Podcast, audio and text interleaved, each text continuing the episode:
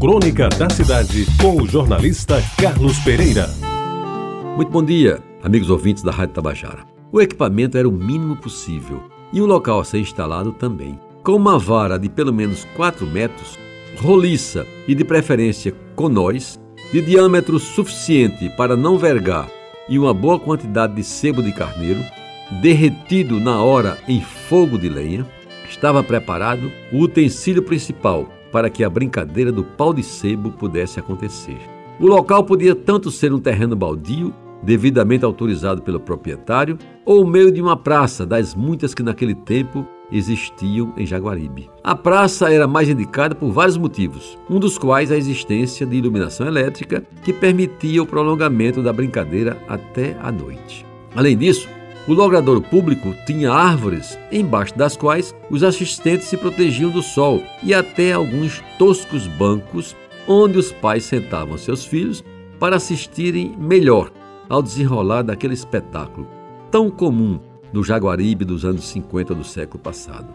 O mastro bem encebado numa tarefa que era executada com esmero, normalmente por mulheres, se punha de pé graças à ação dos marmanjos, que tinham cuidado de fincar-lhe bem na base construída com a ajuda do mestre pedreiro Valdemar, sempre solicitado nessas ocasiões. Era ele que, com sua mágica colher de pedreiro, usando poções de metralha, areia e cimento, preparava com carinho a base onde iria ser fincada a ponta mais grossa do pau de sebo, enterrada no chão em pelo menos 80 centímetros. Nessa operação, eram gastos dois dias, um para preparar o cimentado e o outro para permitir sua cura completa, evitando destarte, acidentes indesejáveis com os participantes, cuja integridade física não era de responsabilidade dos promotores do festejo. O prêmio, meus amigos, que era colocado num envelope lacrado no, no topo do pau de sebo, nem sempre era divulgado com antecedência, o que gerava mais interesse sobretudo quando os organizadores do espetáculo insinuavam entre os meninos da rua principal que dentro do envelope estava escondida e bem guardada a quantia de 10 mil réis, apreciável valor financeiro da época. Favor não confundir com 10 mil reais de hoje.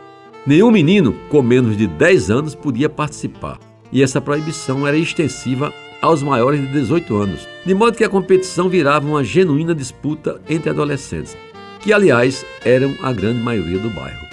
Vivíamos, por assim dizer, a era dourada da adolescência. Até parece que todos tinham menos de 20 anos, e os que já passavam dos 30 eram considerados velhos, para quem, como eu, andava aí pelos 10, 11 anos.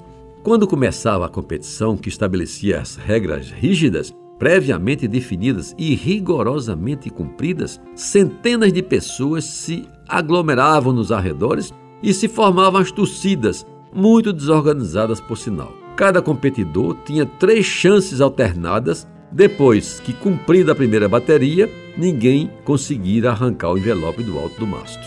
Era terminantemente proibido usar areia nas mãos e nos pés, usar luvas, nem pensar. Os competidores eram sempre do sexo masculino. Eu não me lembro de alguma vez ter havido alguma mulher. Afinal, o pau de seba era brincadeira para homem, diziam solenemente os jaguaribenses. Chegar ao topo da vara não significava ter ganho a parada, pois algumas vezes os atletas conseguiam atingir o cume e na hora de pegar o envelope escorregavam. E como se diz, descendo todo santo ajuda, iam parar no chão debaixo de estrepitosa vaia. Eu lembro que havia um gordinho, cujo nome não recordo, que era o campeão do pau de sebo.